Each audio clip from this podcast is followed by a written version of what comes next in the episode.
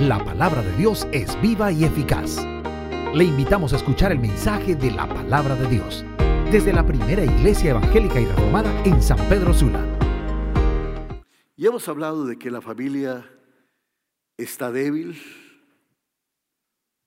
pero no está derrotada, no está muerta. La familia todavía es sostenida por el Señor. Y hemos estado en una serie de mensajes, hemos estado empezando y, hemos hablado de que la familia es un lugar de refugio, que es un lugar donde todos podemos llegar, donde podemos, todos podemos estar. El Señor dijo que no es bueno que el hombre esté solo. Dios lo hizo al hombre para que viviera en la soledad. Y usted esté casado, esté soltero siempre va a tener una familia donde refugiarse, una familia que lo acuerpa, una familia a la cual pertenecer. También somos parte de la familia de Dios. Hemos hablado de los roles de cada miembro de la familia. El doctor Bardales, Armando Bardales, eh, eh, predicó el domingo pasado sobre el rol del matrimonio, cómo Dios instituyó el matrimonio, cómo Dios puso al matrimonio como la base de la familia. Y realmente que nos dio consejos muy, pero muy sabios, que yo espero que ustedes ah, lo puedan haber anotado también en el, en el Facebook de la iglesia. Ahí ustedes pueden ver los mensajes, eh, eh, ya los resúmenes de los mensajes escritos y también en YouTube y en cualquier otra plataforma usted puede encontrar los mensajes para volverlos a oír si quiere. Hablamos también sobre la crianza de los niños. Hemos hablado de esto, porque como padres algunas veces no estamos preparados para crear a nuestros hijos y dijimos que la fórmula es muy sencilla. Para que nosotros podamos crear a nuestros hijos, debemos de tratarlos a ellos como Dios nos trata a nosotros. ¿Se recuerdan esto, hermanos? No se nos olvide nada de eso. Como Dios nos trata a nosotros. Pero hay un mensaje que ya lo he predicado, creo que unas dos veces. Esto sería una tercera vez. Pero no quise quitar este elemento. Cuando estamos hablando de fortalecer la familia, porque por dos cosas. Porque casi nunca hablamos de los jóvenes. Cuando ya tienen una edad adulta, que ya quieren salir de sus casas. Pero esa etapa también de la adolescencia y el final de la adolescencia, donde los jóvenes también se ponen rebeldes y algunas veces yo me pregunto, ¿por qué muchos padres que son cristianos, que son líderes y aún son pastores, tienen hijos que se extravían, hijos que se pierden? ¿Por qué se desvían los hijos de padres que son buenos cristianos? Y hay tantos eh, padres que están heridos. Por eso le he puesto a este mensaje esperanza para los padres heridos. Y cuando alguien me pregunta, ¿por qué los hijos de líderes, de cristianos, devotos, sinceros, se pierden? ¿Por qué pasa esto? No sé la respuesta a esa pregunta. Creo que posiblemente hay muchos motivos. Y a través de la Biblia nosotros vemos ejemplos de, de muchos padres que tuvieron hijos que se extraviaron. Adán, Noé, Samuel, Elí, David, y quién sabe qué más. Pero incluso hoy en día muchos padres que son líderes tienen hijos que se van por el camino equivocado. Y no sé por qué. Pero lo que sí quiero hoy es entrar a una lectura, a una meditación bíblica que nos muestra por qué se equivocan y qué hacer cuando esto pasa. Y vamos a ver que hay etapas en esta rebelión, en, en esta circunstancia de hijos.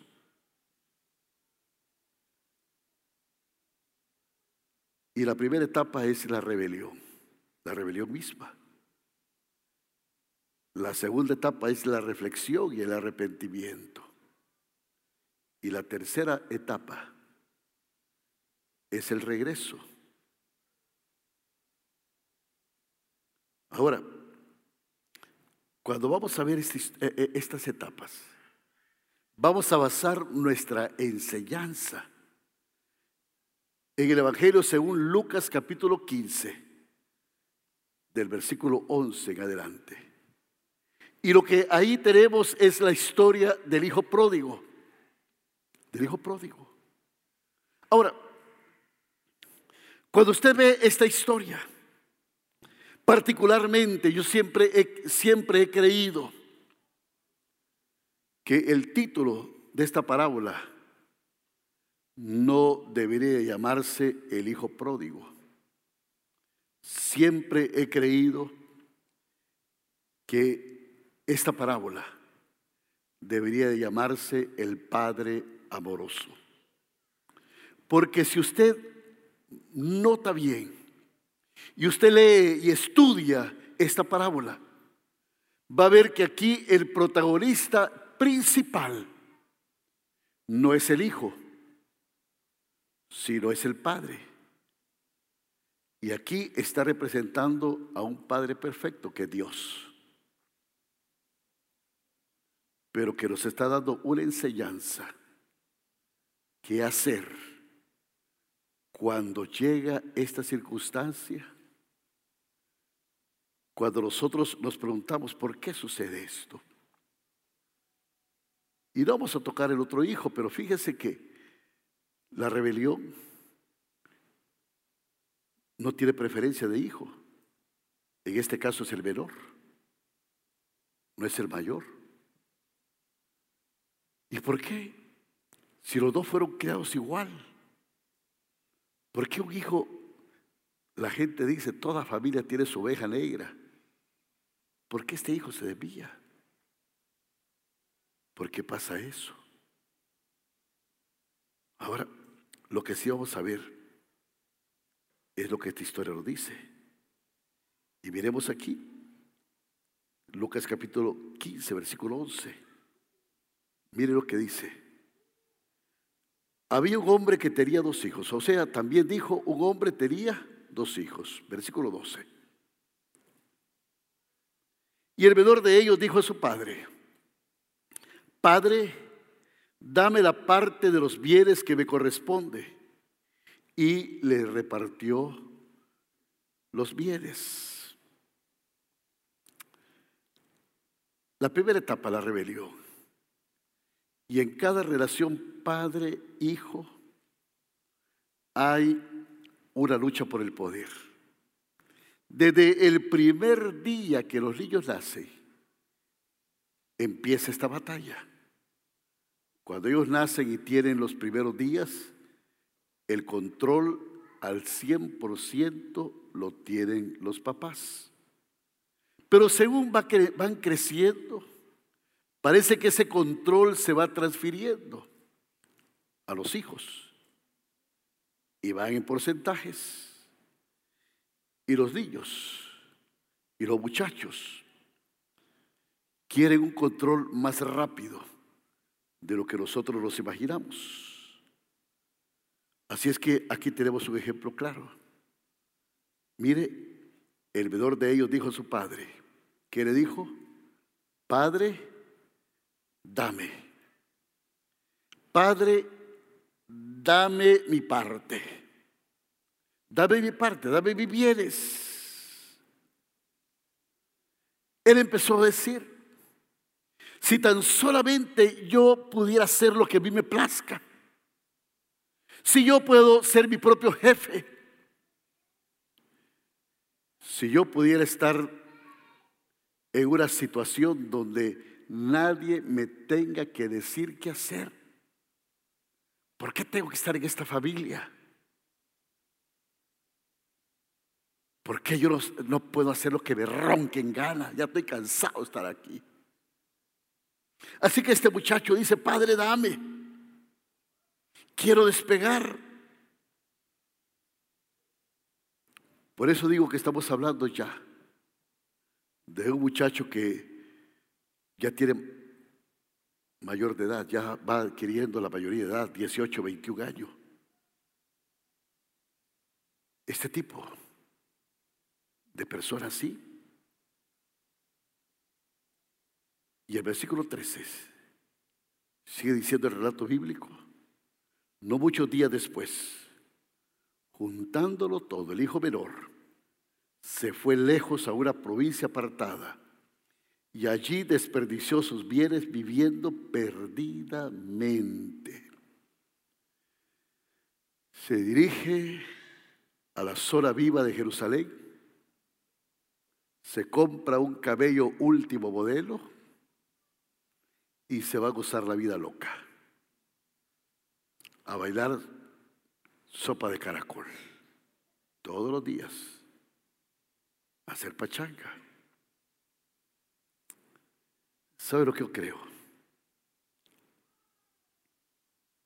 Y lo que yo pienso. Y lo que a mí se me ocurre, se me ocurre y lo que estaba pensando en esta mañana es que hoy en día los niños no tienen que salir de la casa para estar fuera de la casa. Ahora con toda la tecnología que hay, hay muchos niños que viven dentro de la casa, pero que sus actividades son fuera de su casa. Y pueden vivir vidas completamente diferentes a los principios, a los valores, a todo lo que hay en esa casa. ¿Y qué haces cuando tu hijo es lo suficiente mayor y ya no puedes controlarlos y simplemente dicen, bueno papá, bueno mamá, adiós, me voy. Me voy a mudar, me voy a ir. Voy a hacer mi propia vida, quiero la mitad de mi herencia, así que dámela porque me voy de esta casa. No quiero más. Cuando llegue esta etapa de rebeldía, ¿qué hacemos? Tres cosas. Y esto según la palabra de Dios. Y según el relato bíblico. Acordemos que aquí es el modelo porque aquí estamos viendo el Padre perfecto. Quiero que hace? Número uno, déjalos ir. Déjalos ir. La Biblia dice, se fue lejos a una, a una provincia apartada, apartada, a un país lejano. Se fue lejos. Pero usted puede notar algo aquí, que el Padre no lo persiguió, el Padre lo soltó. Y es que como padres, hermanos, desde que nuestros hijos nacen. Tenemos que estar preparados porque un día nuestros hijos se van a ir. Algunos más tempranos que otros, algunos se van a estudiar a otro país, a otra parte, a otra ciudad. Y los tenemos que soltar. Ahora, ¿cuándo los dejas? Bueno, imagínense el escenario. Un niño de 21 años o 18 años Viera usted dice, papá, quiero que me des mi dinero, que me heredes, porque yo me voy. Hay una cosa que yo veo interesante, y es que el dinero es una forma que los padres utilizan para controlar a sus hijos para mantener a otros hijos controlados. Y pareciera tonto. Y nos parece tonto, nos parece ridículo que nuestros hijos se quieran ir. Y yo veo a este padre. Yo lo veo aquí queriendo razonar con ese hijo. Está queriéndole ahí convencer y poniéndole las cosas. Pero también he visto que cuando más queremos razonar y cuando más queremos controlar a nuestros hijos, más rebelde se vuelve. Y más cosas tontas y estúpidas quieren hacer. Pero este papá va y lo dejó ir. Que se vaya. En segundo lugar, deje que cometan sus propios errores.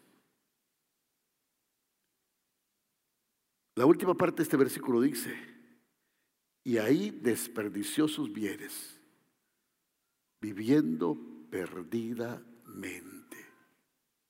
Y todos sabemos la historia.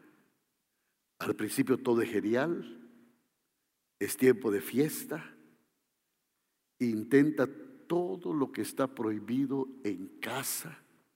Él desecha el sistema de valores de sus padres rechaza totalmente todos sus antecedentes.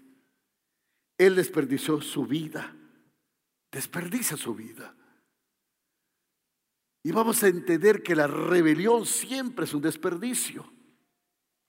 Ahora bien, ¿qué creen que su padre sabía? ¿O creen ustedes más bien que su padre sabía que iba a desperdiciar ese dinero? Sin duda que sí. ¿Y creen que sabía que su hijo iba a tener problemas? Indudablemente. ¿Y creen ustedes que estaba tentado a enviar cartas de consejo a su hijo? Pues también. ¿Y creen que este padre no fue tentado en ir a buscarlo más de alguna vez? Claro que sí. Pero también este padre se dio cuenta de que hay algunas cosas que solo se aprenden a través del dolor.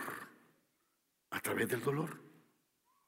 Este hijo es terco y él tiene que pasar por la escuela de los cabeza dura, de los golpes. Es arriesgado, mi hermano. Es arriesgado. Pero es la única manera que algunas veces los hijos aprenden. Aprende. Una vez un psicólogo me dijo, si tuviera que hacerlo, haría menos por mis hijos y haría que hicieran más ellos por ellos mismos. Y lo cierto es que cuando nosotros empezamos a asumir las responsabilidades, que nuestros hijos tienen que tener, algunas veces cometemos errores. Y siempre estamos queriendo liberar a nuestros hijos de responsabilidades y cargarlas. Hacen algo malo. Y ahí estamos cubriéndolos. Así que la lección que tenemos aquí es, en primer lugar, déjalos ir y deje que tomen sus propias decisiones y que cometan errores. En tercer lugar, déjenos cosechar las consecuencias de sus elecciones. Porque déjeme decirle, mi hermano, que siempre hay un precio para la rebelión. Y la Biblia dice que todo lo que nosotros sembramos, eso también cosechamos. Así que el versículo 14 sigue diciendo, y miren lo que dice acá, y cuando todo lo hubo malgastado, vino una gran hambre en aquella provincia y comenzó a faltarle. Qué duro se está poniendo las cosas. Versículo 15. Y fue y se arrimó a uno de los ciudadanos de aquella tierra el cual lo envió a su hacienda para que apacentase cerdo, cerdos. Ha tocado fondo. Tiempos difíciles. La fiesta ha terminado, se ha roto, sin amigos, con los bolsillos vacíos, la vida vacía, el estómago vacío. ¿Y qué crees que cómo se sintieron sus padres? ¿Cómo crees que se sintieron sus padres? Claro, se sintieron mal. El sufrimiento de mi hijo, no puedo verlo hacer esto. ¿Qué pasó? Probablemente se sintieron avergonzados. Ven el empleo que tiene. Para un judío es lo peor cuidar cerdos.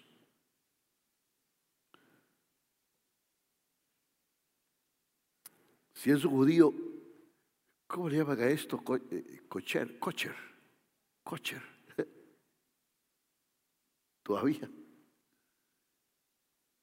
Cuidar cerdo es lo peor de todo. Eso te hacía insalubre, indeseado, no deseado en la sociedad. ¿Y qué creen que cada informe que tenía de este hijo, todas las cosas que venían al pueblo y lo que la gente murmuraba y lo que la gente decía, eran como puñaladas que se clavaban en el corazón de aquel padre?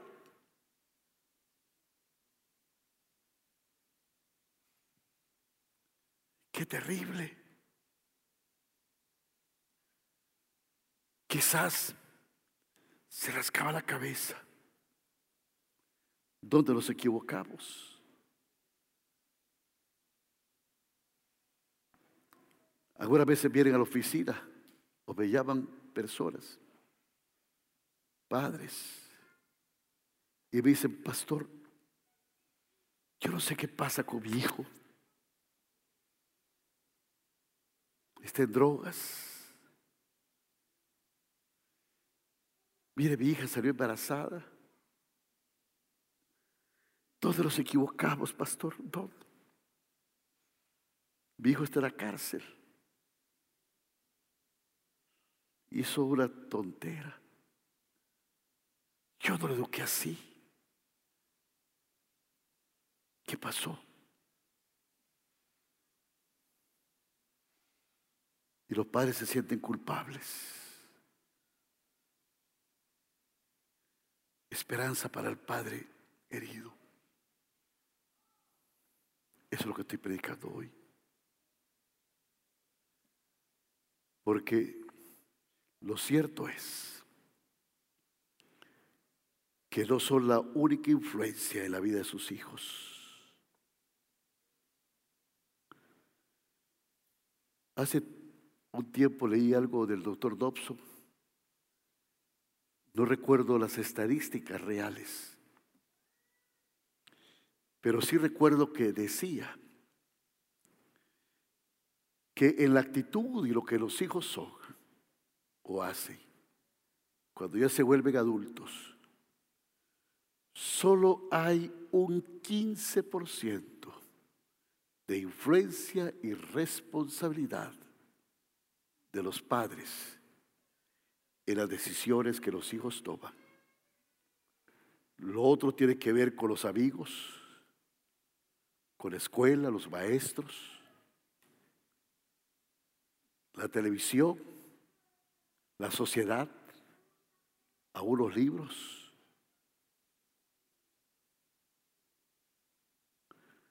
Hay un espectro de elementos que empiezan a influenciar.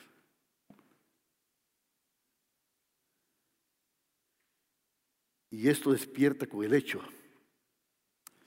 de que tus hijos siempre van a ir por ahí para tomar decisiones.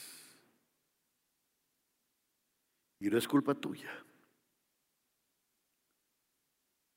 Los jóvenes a una edad van a tomar decisiones y no es culpa de todos los padres. Hay mucha teoría falsa en eso. Pero te digo algo. La responsabilidad de los padres termina cuando termina el control sobre sus hijos. Y lo repito nuevamente. La responsabilidad de los padres termina cuando termina el control sobre ellos. Si no controlas a tus hijos, no eres responsable de sus acciones. Si os ha ido, ya no eres responsable. Y Dios entiende eso. Incluso si fueras un padre perfecto. Porque déjeme decirte algo que tienes que verlo bien y tienes que entenderlo claro. Mire, Dios es un padre perfecto y tiene hijos rebeldes, ¿no es cierto? ¿O no tiene Dios hijos rebeldes? Claro que lo tiene. Y no puedes sentirte culpable por algo que no puedes controlar. Así es que mira, etapa uno, déjalos ir que cometan sus propios errores, que cosechen sus propias consecuencias.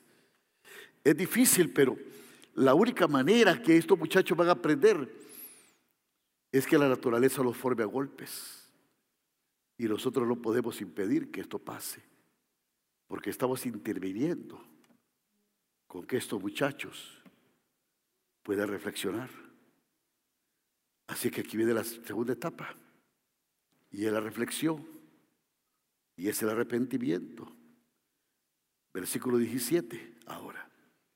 Y dice, y, deseaba llenar el vientre, bueno, y volviendo en sí dijo, volviendo en sí dijo, ¿cuántos jornaleros en casa de mi padre tienen abundancia de pan y yo aquí perezco de hambre? Mire hermano,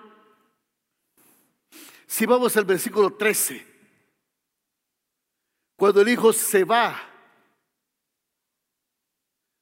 dice,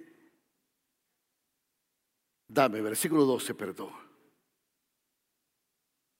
Va donde el padre, ¿qué le dice? Dame, dame la parte que a mí me corresponde. Ahora, si usted va al versículo 18 ahora, mire aquí lo que dice.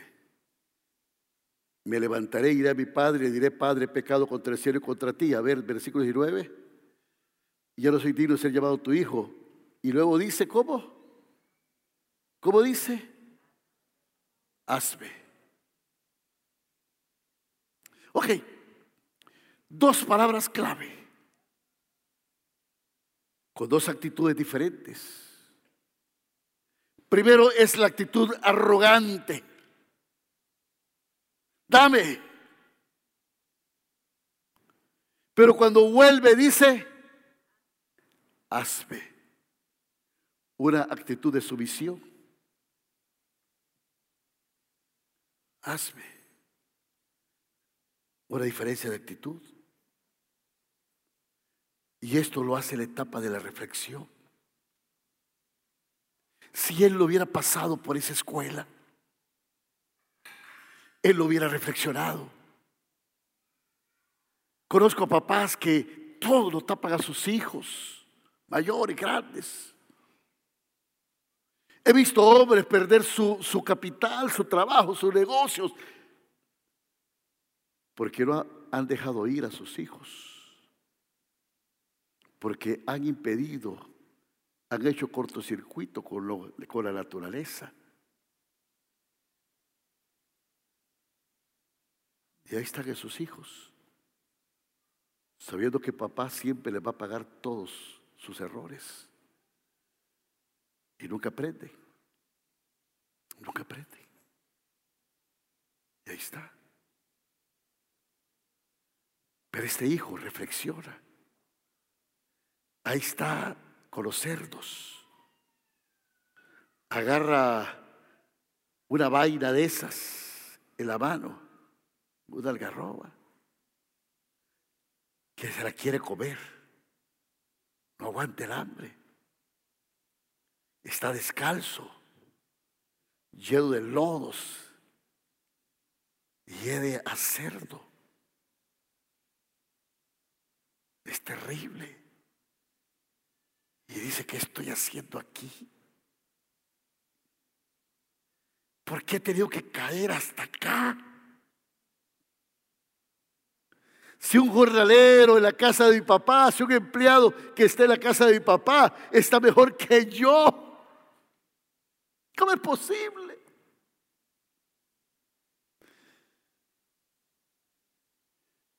Que un jornalero allá en la casa de mi papá tiene comida, tiene una casita, que gana su dinerito. Yo aquí, bendigo andrajoso, sucio, hediondo, con hambre, enfermo. No es posible, no es posible. Todo lo había perdido. Se despierta.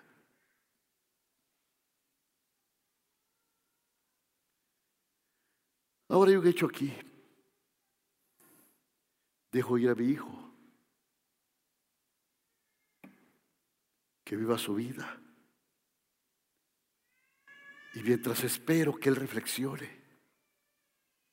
mientras espero esta etapa que hago, un padre tiene que hacer tres cosas. Número uno, ora. Ora por sus hijos ora y ora. Y nunca dejas de orar. Yo vuelvo a repetirlo una vez más. Nuestros hijos están bajo el ataque de Satanás. Si tú no lo sabías, mi hermano, hoy más que nunca tus hijos están bajo ataque. Estamos con la ideología de género. Están atacando a nuestros hijos. A lo bueno le están llamando malo y a lo malo le están llamando bueno. Hace poco el presidente de los Estados Unidos dijo que los niños transgéneros eran unos verdaderos campeones, unos verdaderos héroes. Eso dijo.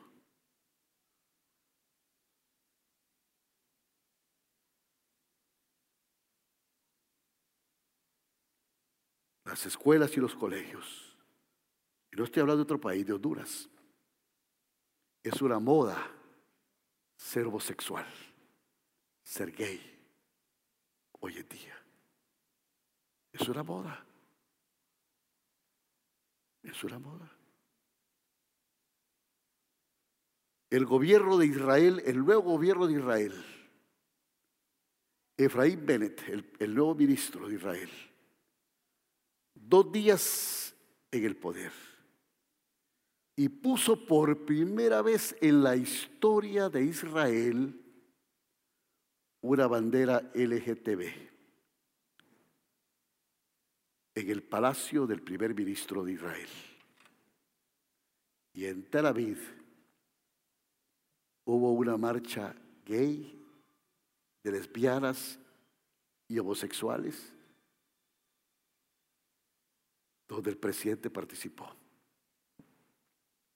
hablando del orgullo gay en Israel. ¿Cómo está el mundo? Tus hijos y nuestros hijos están bajo ataque. Ora por tus hijos, mi hermano. Ore. Ore y ore. Aunque sus hijos estén casados, ore por ellos. En segundo lugar, comparta su sentimiento con Dios. Es reconfortante para mí como padre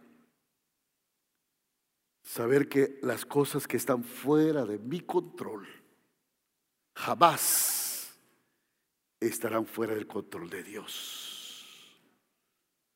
Me has oído decir esto muchas veces, pero es una gran verdad. Y en tercer lugar, espere pacientemente, espere y espere. Algunas veces va a pasar mucho tiempo, pero siempre hay un periodo de espera. Y quizás muchos de ustedes están en ese periodo de espera ahora mismo. Esperando que a su hijo le caiga el 20. ¿Hasta cuándo, Señor? Lo que sí no tenemos que hacer es impedir que la naturaleza les haga reflexionar a nuestros hijos. No estoy hablando de un niño de, escuela. Estoy hablando de un joven. Está hablando de aquel que dice, me voy a salir de aquí. No quiero nada con esta casa. Así es que, hermano, no cortemos, dejemos que cosechen sus propios que, que cosechen su propia decisión de las consecuencias de sus propias decisiones. Pero esperamos, esperamos. Y aquí viene la etapa 3, el retorno, el regreso. ¿Cómo, cómo manejar? ¿Cómo manejar? ese arrepentimiento, ese regreso. Versículo 20. Dice la palabra de Dios. Y levantándose y se levantó y vino a su padre. Y cuando aún estaba lejos lo vio su padre y fue movido a misericordia, corrió y se echó sobre su cuello y le besó. Quiero que recuerde algo, que estamos hablando del Padre ideal, que estamos hablando de Dios. Y aquí veo tres cosas también. La primera es amarlos fielmente. Amarlos fielmente. Mira lo que dice este versículo. Su padre lo vio lo vio de lejos. Lo vio su padre. Y fue movido a compasión, fue movido a misericordia. Se llenó de compasión. No importa cuán lejos haya caído. No importa cuánto tiempo espera. La puerta de una casa siempre debe de estar abierta, esperando ese regreso. ¿Me estoy explicando, hermanos?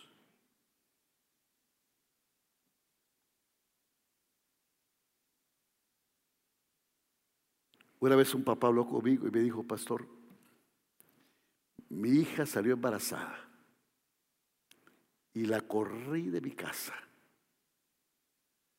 y no quiero que ponga un pie más en mi casa, jamás en la vida. Y era un pastor.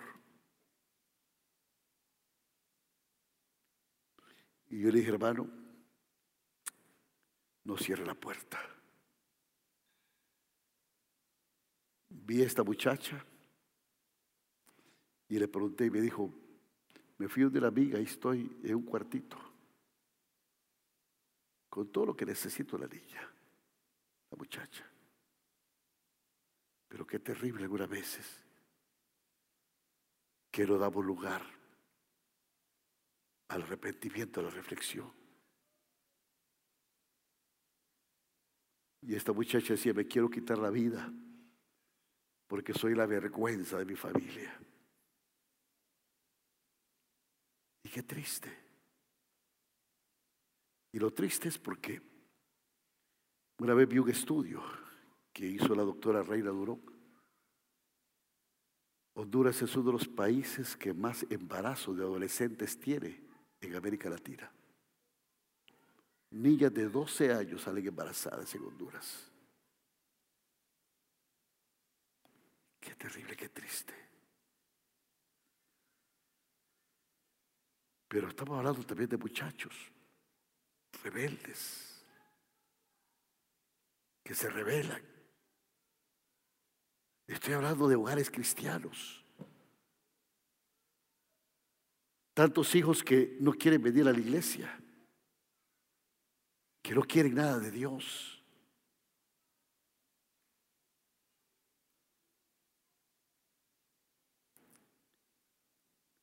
Pero la puerta se deja abierta. Los amas fielmente. Y cuando digo los amas fielmente, esto es un amor terco, que no se rinde.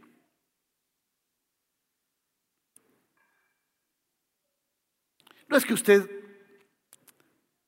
va a rescatarlo de antemano. Tiene que aprender la lección. Tiene que dejar que coseche las consecuencias. Pero eso se llama amor incondicional. Darse cuenta que algunos muchachos solo así van a aprender.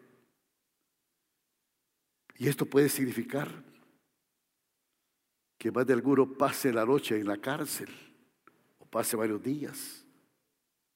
O puede significar que, que tengan que golpearse y tocar fondo. Puede significar un embarazo no deseado, puede significar una, una adicción a las drogas. No lo gustan, pero están fuera de su control de todos modos. Y nosotros tenemos que ser sabios y entonces usted está listo para amarlos. Cuando Dios se arrepiente y reflexiona. Así que no solo es amarlos fielmente, sino que aceptarlos incondicionalmente. Mire lo que dice. Y corrió lo vio su padre y fue movido a misericordia y corrió y se echó sobre su cuello y lo besó. Salió corriendo a saber dónde estaba. Ya a lo lejos apenas se miraba y ese hombre salió a la carrera. Era su hijo. Lo abrazó.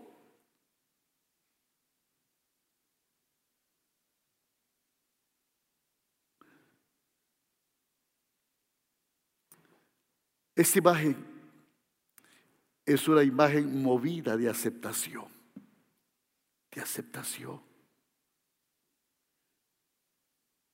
Ni siquiera esperó que su hijo regresara a casa. Me pongo a pensar, ese hijo rebelde, no sé qué hubiera hecho yo, pero no lo dejo entrar a mi casa hasta que primero se bañe. Se puede imaginar el tufo que traía ese huirro. Llería a cerdo. Qué asco. Qué asco.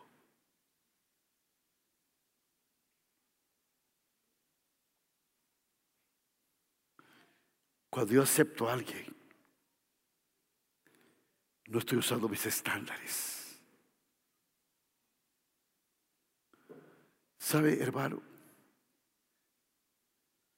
Que hay una diferencia aquí, que es la que nosotros no comprendemos.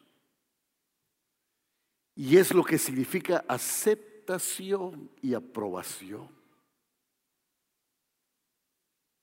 Yo no puedo rechazar a nadie.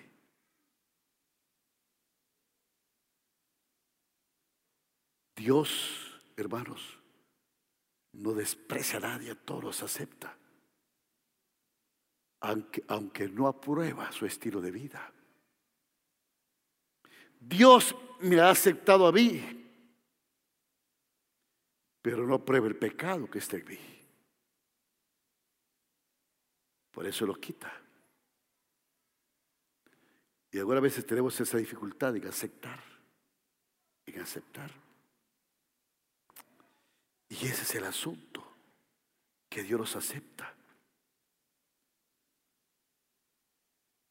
Mire, el Hijo dijo, versículo 21, Padre, he pecado contra el cielo y contra ti y ya no soy digno de ser llamado tu Hijo.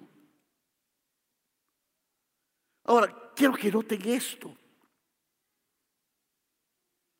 que la aceptación es el elemento clave para la confesión. Si tú no aceptas a una persona, difícilmente esa persona va, ¿a qué dije?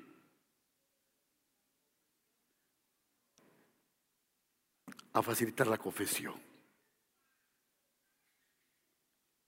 Y yo te voy a decir, hermanos,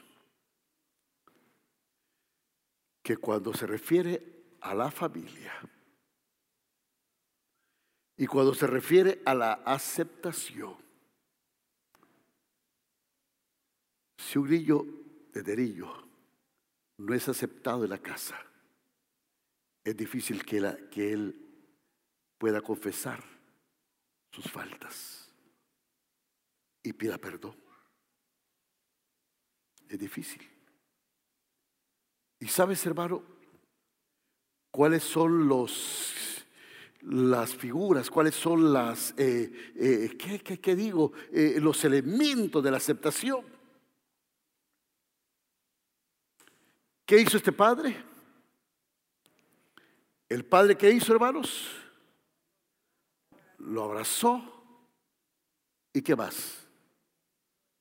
Y lo, no oigo bien, y lo besó. Y lo besó.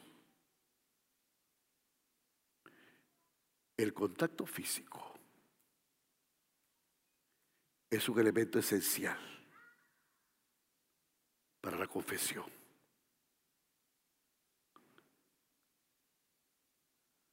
¿Has abrazado a tu hijo? Viene el hijo todo mugroso. ¡Ay, quédate aquí! Sudado. O lo abraza. Lo acepta. Lo besa. Tal vez, hermano, usted no se crió en eso, pero por lo menos una palmadita en el lomo. Gracias, hijo. Hijo, está bien, hijo, bien hecho.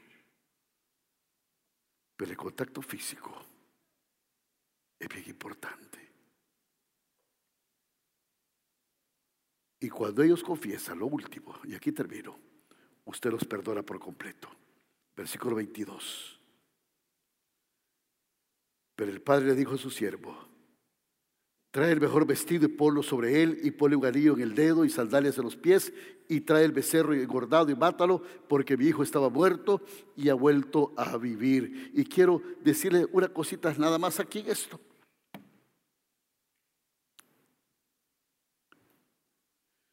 Que la aceptación tiene que ser completa. La túnica en aquel tiempo, hermano, representaba que pertenecía a la familia. Y le pone la túnica. Hijo, tú eres parte de esta familia. Nosotros te aceptamos. Y eres parte. Pero el punto central que quiero recalcar aquí es que no solo le puso la túnica, sino que le puso qué más? El anillo. ¿Sabe que el anillo tenía el sello de la familia? Y ese sello era como que algunas veces tenía el apellido o tenía una figura que era el escudo de la familia. Iba a la tienda y compraba algo y a la factura le ponían un, poquito, un poco de, de cera ahí casi derretida, caliente, y se ponía el alío, el sello del alío, y esa factura quería decir que se podía llevar las cosas porque la familia se hacía responsable de pagar esa cuenta. Ahora bien, ¿qué quiero decir con esto? Que el padre dice, hijo, eres parte de esta familia. Este muchacho vino donde su papá y le dijo, papá, hazme como uno de tus jornaleros. O sea, le dijo papá, yo no puedo manejar mi vida. Manéjamela tú. Maneja mi vida. Dime lo que, que, tengo que hacer. Y el papá le dijo, no. En primer lugar, tú perteneces a esta familia. Y vean bien, el papá no le quitó responsabilidades, le dio responsabilidades. Si tú perteneces a esta familia, tú tienes la responsabilidad de cuidar los bienes que tiene esta familia. Tú ya sabes cómo es malgastar la mitad de lo que yo tengo. Aquí te doy el anillo ahora tú eres responsable de manejarla bien. Es como que usted traiga a su hijo que lo ha derrochado todo. Y le dije, hijo, aquí está la American Express. Esta American Express. ¿Sabe, ¿Sabe lo que estoy diciendo, hermano? Que hay muchos padres que le quieren manejar la vida de los hijos. Y aún sus hijos están casados y le quieren seguir manejando la vida. A los hijos, hermanos, no se les quita responsabilidades, se les da responsabilidades. Por eso es que tenemos una sociedad tan dependiente, aún hasta la gana. Yo una vez, cuando un entrenador, Ricardo Rueda, era entrenador de la selección de Honduras, Darío Varegas lo entrevistó. Me acuerdo esa entrevista por algo. Y le preguntó, ¿qué características que usted no ha visto en otro lugar ve en el futbolista hondureño? Y él dijo algo que a mí me llamó la atención. Él dijo, lo que pasa con el futbolista hondureño es que no tiene iniciativa propia. El entrenador tiene que estar a la orilla del campo diciéndole, pasa la bola para allá, pasásela aquel, pasásela aquel. Está queriendo oír qué le dice uno. pero no juegan con la libertad de tomar la iniciativa. Y cuando yo trabajé en construcción, estaba el, el, albañil tocando el bloque y decía, y al ayudante, pasame ese ladrillo. Dependiendo de, otros todo el tiempo. Y eso traemos de nuestros hogares. El papá queriéndole manejar la vida al hijo siempre. Por eso es que no tenemos emprendedores. Porque a papá no le gusta. Lo que voy a hacer, no me arriesgo. El papá no le quitó responsabilidades. El hijo decía hijo.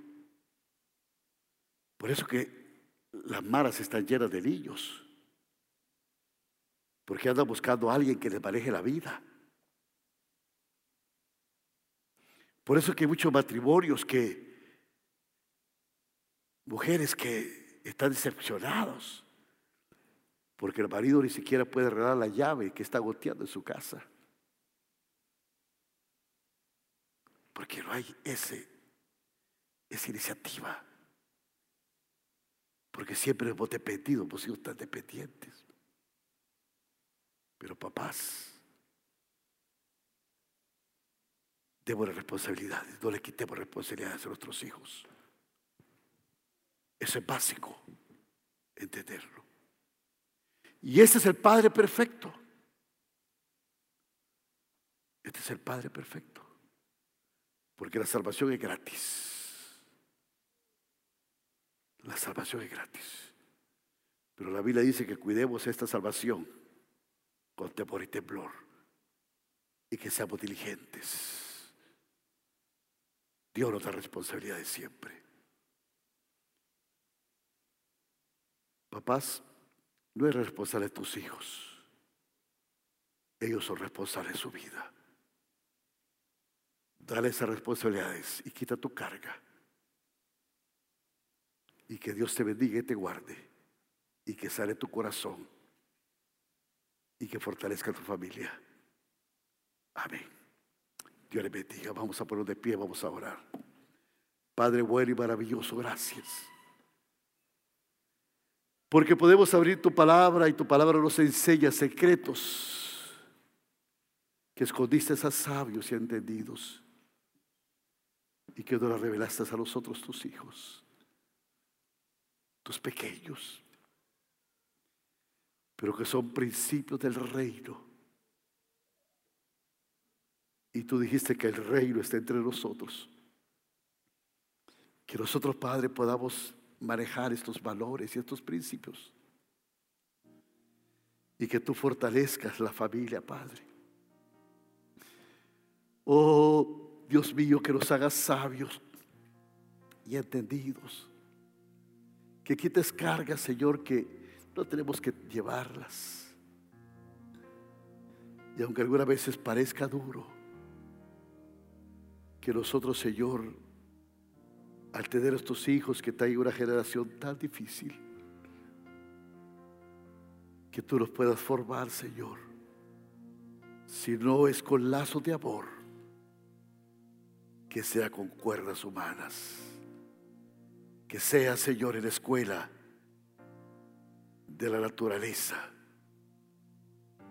Pero que nosotros no impidamos ningún proceso. Sino, Padre, como este Padre perfecto, podamos tomar ejemplo y podamos seguir este proceso que lleve, Padre, a la reflexión y a la aceptación y a crear responsabilidad en ellos. Una vez más, gracias por tu palabra. Bendice a nuestros hijos, Padre Oh, los cubrimos con la sangre de Cristo Jesús. Y declaramos que te pertenecen a ti, Padre.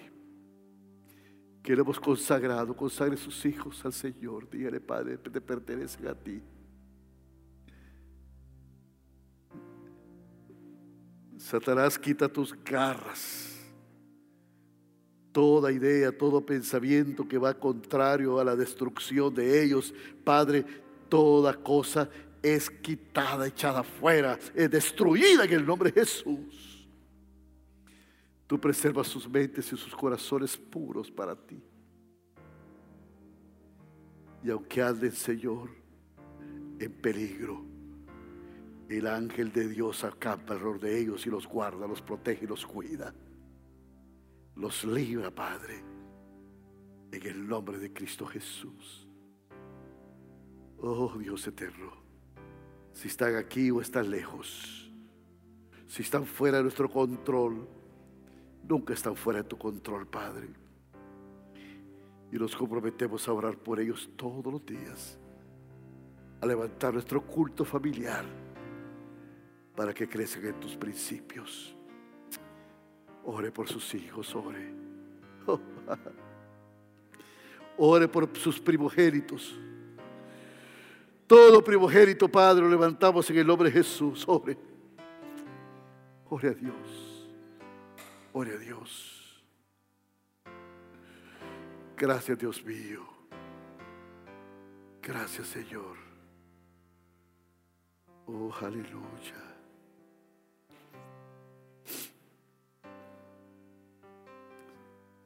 Si usted no tiene hijos, ore por su vida. Si Dios le ha hablado a, usted, a, este, su vida, ore por usted y el Señor. Acepto responsabilidades. No se queje. No le eche la culpa a sus papás. Usted tiene responsabilidad por su vida. No sus papás de usted. Sea hombre, sea valiente, sea mujer. Y diga, Señor, yo soy responsable de mis actos y mi actitud hoy. Actitud hoy es de ser responsable de mis propios actos, de mi propia vida. Damos gloria a nuestro Dios. Siga orando ahí donde está. Dele gracias a Dios por su familia, dele gracias a Dios por sus hijos. Gracias Señor por cada familia aquí representada. Gracias Señor porque podemos ser parte de una comunidad y gracias Señor por hacernos parte de esta gran comunidad y de esta familia de la fe. Gracias Señor por las personas que nos están viendo a través de la plataforma digital y a través de la televisión. Gracias te damos. Bendice cada hogar hasta donde esta señal llega. Y gracias porque tu provisión está sobre nuestras vidas. También te alabamos, te bendecimos, Señor, porque tú sostienes este ministerio y tú has sostenido esta iglesia. Y gracias por aquellos que dan con alegría y que dan con gozo. Te alabamos, te bendecimos y a tu cuidado nos encomendamos en esta hora. En el nombre poderoso de Jesús. Amén y amén. Esto fue el mensaje de la palabra de Dios. Desde la primera iglesia evangélica reformada en San Pedro Sur. Para oración o contactos, escríbanos a info.pierhn.org.